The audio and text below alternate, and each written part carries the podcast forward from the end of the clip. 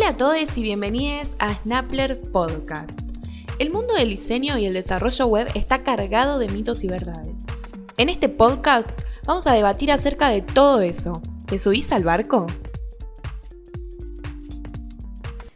En este nuevo episodio de Snappler Podcast tenemos tres invitados. Agustina Chirino, Matías de Ledone y Julia Bonic vienen a contarnos todo el detrás de escena de cómo es trabajar en Snappler. Les doy la bienvenida, los saludo y les hago la primera pregunta para que comencemos este gran capítulo. Y nos interesaba saber, en primer lugar, qué es lo que más les atrae a ustedes de la programación. La historia cuando yo quise entrar a la facultad, para mí fue, increíble. Yo entro al... Era largo Rocha, ahí está. Y yo lo primero que veo son todos lugares donde ponen distintas facultades. Y de la nada veo por el piso un robotito andando con rueditas, bueno, andando por ahí. No, ¿qué es eso? Tipo, como cuando el pez que ve la carnada de la caña va, dije, uy, voy. Lo seguí, lo seguí. Llegué al coso de informática y dije, no, ¿qué hago acá? ¿Cómo llegué acá? Digo, no vi ninguno de los que yo quería ver antes, no, quería, no, no busqué nada de la data de los otros, nada, nada. Llegué, entré, fui, vi informática y salí. Fue el hilo rojo. Me conectó. Ojalá fuera yo un, un robotito. Yo veo la primera materia que me toca en la facultad, matemática cero, porque era, yo tuve que hacer el curso de ingreso. Bueno, matemática normal, cosas más o menos que vi en mi colegio, todo, papá. Empieza, me acuerdo que las, las siglas eran EPA, y yo decía EPA, nada más. Y te jodían. Miren chicos, vamos a programar, papel, lindo escribir hojas, vean las, estas son las instrucciones, este es el robotito, que después, bueno, te das, como vos vas creciendo y viendo toda la carrera, el robotito junta papeles y después junta flores. Entonces, bueno, toma 2, 4. Vos decís, bueno, el robotito tiene que juntar flores, juntar papeles y después llega a destino. Que típico siempre preguntaba, ¿y se fuma un paso después? no. Pero bueno, siempre estaba graciosa la, la joda. Y, nada, pasar a tener que escribir algo específico era, era distinto. Es como querés, querés escribir un, algo en un, idioma que no conoces, literal. Después de tema laboral, no te, algunos te dicen, te van diciendo, bueno, chicos, tengan en cuenta que hacer esto de tal forma no va a ser bueno para su futuro, tengan en cuenta tal esto, tal otro. El pibe no lo da pelota pelota. Y otros ni te dicen, hola, tu trabajo va a ser esto. No, no te dicen nada. Te cuentan, vos vas a trabajar haciendo algo de esto. Es que, pues, ¿qué? No sé, te la vas a arreglar vos. bueno, dame, gracias por la data. Yo la vi bastante parecido porque también tuve el robotito, R-Info. Y en el momento es como, no sé, divertido. Le das comandos al robot y el robot se mueve. Si hace las cosas bien, el programa sale bien, si no se cae la ciudad y los profesores te retan. Eh, pero sí, voy a hablar más por ahí de programa 1, que fue la primera materia que tuve de, de programación de, verdad, que ahí fue cuando me entusiasmó un poco más. No, me resultaba muy extraño cómo funcionaba todo al principio, pero tenía sentido, porque si bien era un lenguaje que yo no conocía, las palabras que se usan en el lenguaje sí son palabras que, que conoces y las entendés. Yo no sabía muy bien qué iba a trabajar después, no, tenía muchas ideas de las áreas. Sabía que lo que hacía me gustaba, sabía que me entusiasmaban las clases, que me gustaba aprender. Eh, pero sí, hasta que no entras en Apple no, no sabía qué iba a poder hacer. ¿Para qué servía la programación? Como que sabía que todo lo que hacíamos en la facultad no es que era inútil, pero era para aprender a programar, no era para aprender a trabajar.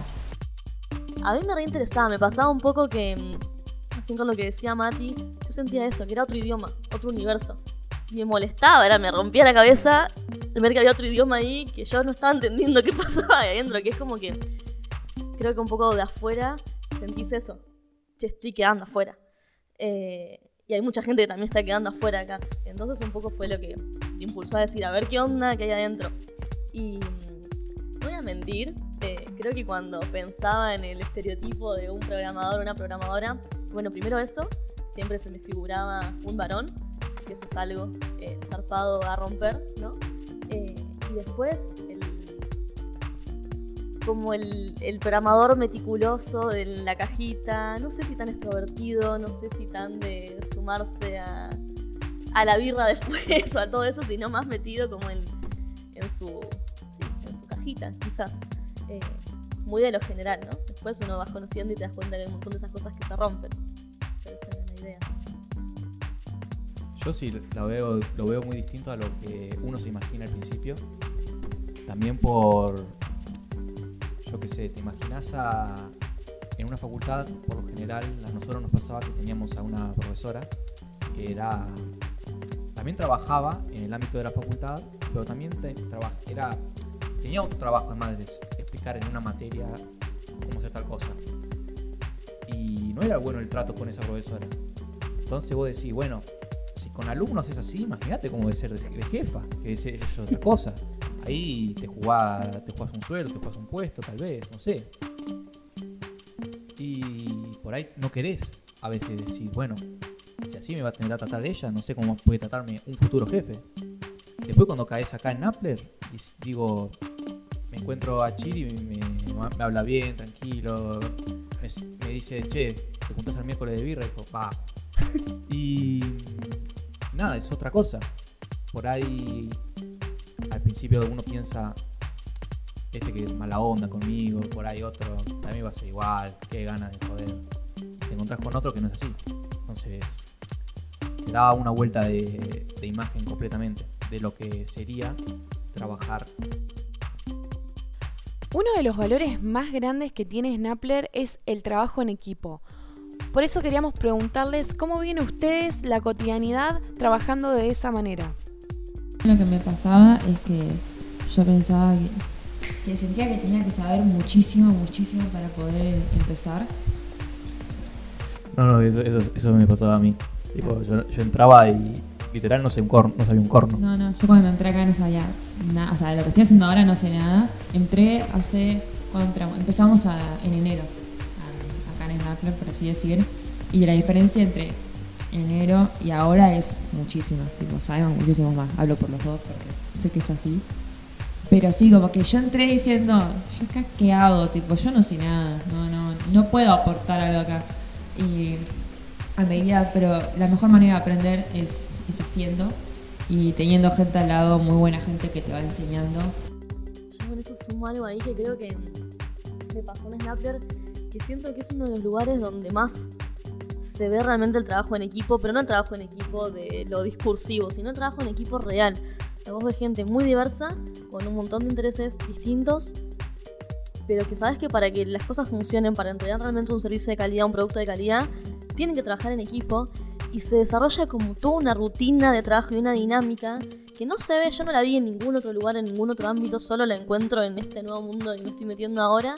Eh, y eso es muy zarpado realmente, porque tienen que encontrar la forma de hacer congeniar cada uno de los saberes e intereses para lograr entregar lo mejor.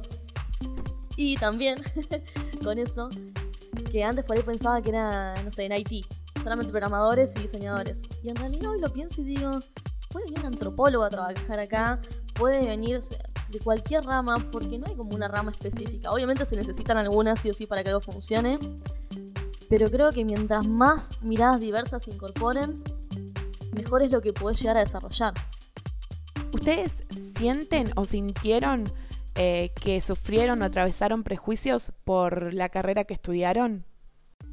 A ver, justo en mi caso es medio distinto porque pues, mi viejo conoce cosas de programación, conoce pero de vieja programación, de lenguajes más viejos que ya ni se utilizan porque son feos. Y, mi vieja no, mi vieja es profesora de puta de odontología, entonces son dos puntas de que no se van a contar jamás. Entonces, les- yo a veces les digo a mi, a mi vieja, che, yo uso esto para hacer esto, para hacer esto, para hacer esto. No entiendo, me dice. Y bueno, la puta madre. Eh, volver a explicar con otras palabras lo mismo y ver si puede ser más simple. Es como meterse en un mundillo que no. Que no, si no le pones dedicación, por ahí te quedás o no te quedás si entras a ver lo que es. Entonces no por ahí no lo entendés. Sí, yo en eso coincido que la facultad se queda no corta, pero es un mundo muy, muy grande como para que lo enseñen todo y si no tu lado no, no vas a llegar a ningún lado. No sabemos, yo de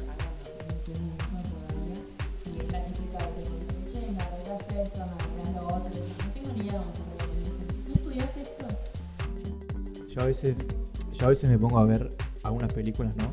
Y veo el teclado que tocan los programadores de ahí. El flaco tocó cinco veces la tecla A y no escribió la letra A. Tipo, man, por favor, metele ganas. Mínimo escribime una tecla que esté ahí.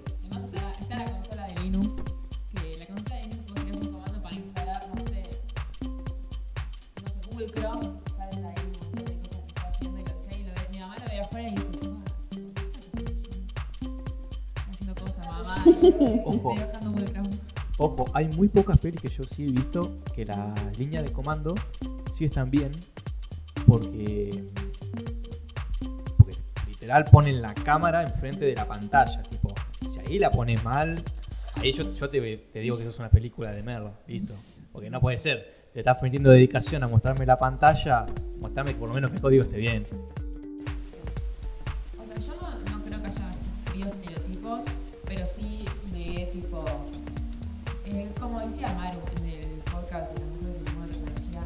Me ha pasado de sentirme por ahí menos que mis compañeros, compañeros varones por, por cosas de. No sé, que les interesa mucho más. la- tipo de, no sé, como que pueden desarmar la computadora entera y. No sé, tengo un compañero que le digo, "Uh, me tengo que instalar, no sé, un disco Estados Unidos me dice, bueno, yo te la desarmo, te lo vuelvo a hacer, te la agrego, te explico todo lo que hay adentro. Y esas cosas también siempre me hicieron sentir un poco como rara. Creo que hay como un estereotipo ahí muy marcado de que son super mentes, super brillantes y que todo lo saben, todo lo pueden resolver y como estás esperando eso. Y también hay un nivel de exigencia que después te das cuenta que en realidad cuando... No es que sea tan complejo, pero es que falta creo gente dedicada y con ganas de explicarte. Es como decía Mati recién y se ve en todos lados. Por ahí yo que vengo otro palo, nada que ver, no entendía nada. Cuando entendí, qué sé yo, backend, frontend, ni eso entendía, que era lo más básico de lo básico. Y después de un mes, dos meses, con gente dedicada atrás que te está diciendo, che, si no entendés esto, me preguntabas, tranqui, lo vemos, tomamos unos mates y charlamos, decís, uy, no era tan complejo. Obviamente no voy a poder ponerme a meter código, pero mm, al menos sí entender. Y ahí es cuando decís, bueno, ¿realmente es tan complicado o falta ganas que ten- falta gente que tenga ganas de hacer esto más accesible? Chiri, queríamos preguntarte a vos específicamente cuál es tu rol dentro de Snappler y cómo sentís que ocupás y qué te motiva a ocupar ese lugar en la empresa. Vengo del palo de la psicología, creo que no lo dije hoy. Eh, y voy pensando, creo que como para ponerlo como en una. en contraposición con lo que se hace en Snappler. O sea, en Snappler se trabaja para crear soluciones tecnológicas a distintas necesidades o problemas que se presentan. Eh, y siempre se esperan que sean de la mayor calidad, buscar todo el tiempo perfeccionarlas y potenciarlas. Yo creo que mi rol va un poco en hacer eso, pero caras adentro puertas para adentro. O sea, hacer que las personas que estén acá realmente disfruten del trabajo que hacen y que puedan encontrar oportunidades de crecimiento, de desarrollo y que a su vez sea un ambiente dinámico, divertido, que les permita estar todo el tiempo en ese dinamismo que, que les hace potenciarse. Creo que en, en muy resumidas palabras, es un poco el rol que, que elijo tener acá. Eh, y así como muy en, en horizonte utópico de por qué quise entrar, es para que justamente esto no quede acá, sino que sea accesible. Que se extienda a las personas que no llegan, que no tienen este conocimiento. Me encantaría que en algún momento Snappler se extendiera y que llegara a los barrios donde hay pibes, hay pibas ahí que no conocen de todo esto, que lo ven como un gran monstruo y que de golpe empiecen a, a incluirse acá. Creo que eso es hablar de diversidad, de inclusión y en Snappler se comparte mucho esa mirada, así que tengo apuesto a que va a hacerse realidad. Yo creo que algo que pasa es un poco muy vinculado con las personas que están en Snappler y la forma que tienen de estar acá. ¿A qué me refiero con esto? Que mm, más allá del rol específico que cumplen, nadie tiene la función o la obligación de querer que vos entiendas. Pero se da una dinámica dentro que cualquier persona, a la mínima que vos no entendés algo, pone un freno de mano y dice, che, vamos a, a Narnia, a la sala de Discord, y te explico. Y por ahí te encontrás con que hay Banza, se armó una capacitación entera para quienes no veníamos de ahí, para que entendiéramos. No era parte de su trabajo, no es eso parte de su proyecto, pero lo está haciendo porque realmente quiere compartir eso. Y creo que eso un poco como que va siendo girado en la rueda, donde eh, todos los que van aprendiendo algo o descubren algo nuevo lo quieren compartir. Hay un espacio que sí tenemos en Snapper que son los Lightning Talks, que justamente es eso, es, che, tengo un tema interesante, lo vi, capaz lo sé un poquito, capaz lo vi con un poco más de profundidad, pero lo comparto. Y una vez por semana alguien comparte algo que sabe y lo comparte para todos, intentando que en un lenguaje más o menos común como para que se entienda en una base. Eh, eso me parece, que es algo que no sé cómo explicarlo en una acción, algo que se genera adentro y se potencia.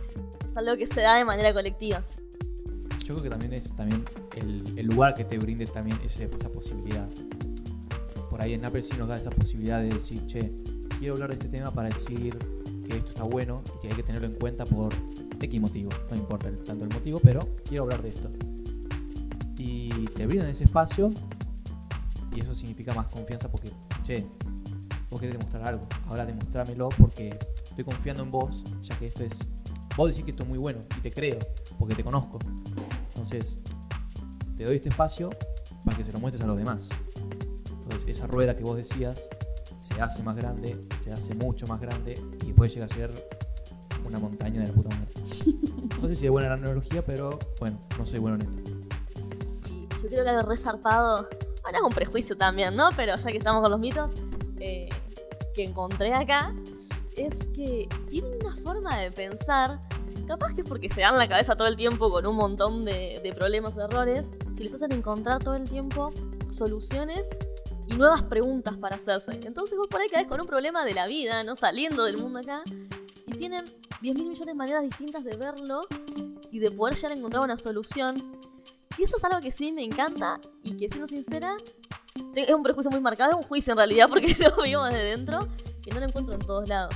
Tienen muchas maneras muy diversas de ver las cosas y de encontrarle la vuelta, y en esto que decía hoy Juli, de ser muy autodidactas para encontrar las soluciones y compartirlas. Como un combo interesante. Por último, nos gustaría que nos dejaran algunas conclusiones sobre su día a día laboral, sobre cómo es trabajar en Snappler y cómo es trabajar siendo programadores. Bueno, una conclusión que yo puedo sacar desde que empezamos en sí eh, sería, yo me levanto todas las mañanas tranquilamente a las 8 de la mañana. Por ahí a veces la alarma pasa a las 8 y media, pero bueno, no se habla de eso. este, entras a... Prendes la computadora, entras al Discord empieza el canal de voz y decís, bueno, ¿quién está? Bueno, está este y entras y decís, buen día, hola, ¿cómo estás? ¿Cómo estuvo tu día? ¿De verdad te bien? ¿Tuviste sueños malos, buenos? Este, y después pinta llamar al bot de música a escuchar una canción o escuchar un tema o escuchar lo que se quiera escuchar en el momento. Puede aparecer una canción de, de reggaetón, como de rock, de- no sé, de todo puede aparecer ahí. Y después tenés a.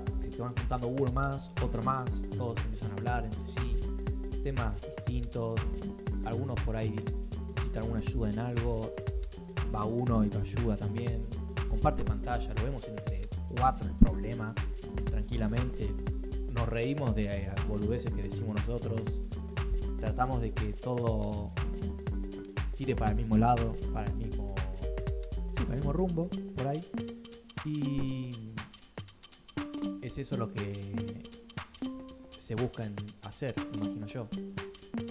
Que todos estemos tranquilamente, sea en un canal de voz, o sea, en una Meet de, de Google con, el- con algún PM externo, con otra persona, no importa. Eh, querer que todo tire para un mismo lado. Con buena onda, buena actitud y siempre con ganas de aprender entre todos. Creo que algo que aprendí acá, eh, vinculado a esto que decía Mati, es que no hay como una fórmula mágica, no hay esto de superbochos, no hay tales mentes brillantes, o quizás sí, pero no es lo clave. sino que el talento es algo que se construye día a día. Y es en esto de levantarse, de decir, bueno, a ver, ¿con qué me voy a dar contra la cabeza hoy? ¿Qué va a aparecer? Seguro algo va a aparecer. Y tener esa dedicación, eh, ese in- interés por realmente buscarle nuevas soluciones y que las cosas sean cada vez mejor y por compartirlo. Me parece que con ese ciclo es donde se empiezan a romper todos los mitos, donde la programación, donde todo lo que gira al- alrededor del mundo IT se hace accesible. Y, y no sé, hasta me parece que es como una responsabilidad que tenemos quienes elegimos trabajar en este universo de, de mostrarlo, de acercarlo y de todo el tiempo seguir transmitiendo esta forma de trabajar tan en equipo, tan dinámica y tan disfrutable que no sé en qué otros espacios se genera un ambiente de tanto disfrute, de tanta... Como, hay mucha joda y al mismo tiempo se hacen cosas zarpadas y hay mucha calidad. Ese equilibrio no sé dónde más se encuentra, pero me encantaría que sea en todos lados. Yo, en conclusión que saqué en los últimos meses, desde que entré en Snappler, es que, bueno, básicamente no tenés que saber todo, es más, nadie sabe completamente todo, sino que tenés que tener ganas de, de aprender.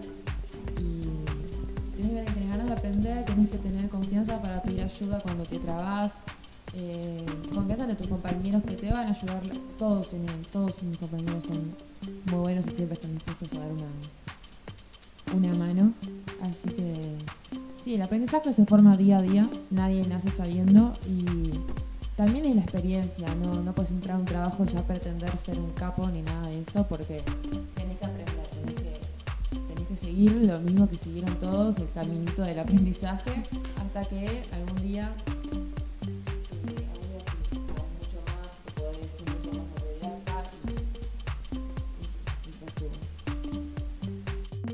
Muchas gracias por sumarse, chicos. Nos vemos en el próximo capítulo. Gracias a vos por toda la predisposición y la onda, gracias a ustedes. Muchas gracias por habernos invitado y darnos este espacio para hablar. Le agradecemos a Juli, Mati y Chiri por sumarse a este capítulo. Y a ustedes también por escuchar el podcast de Snappler. Nos encontramos en el próximo episodio.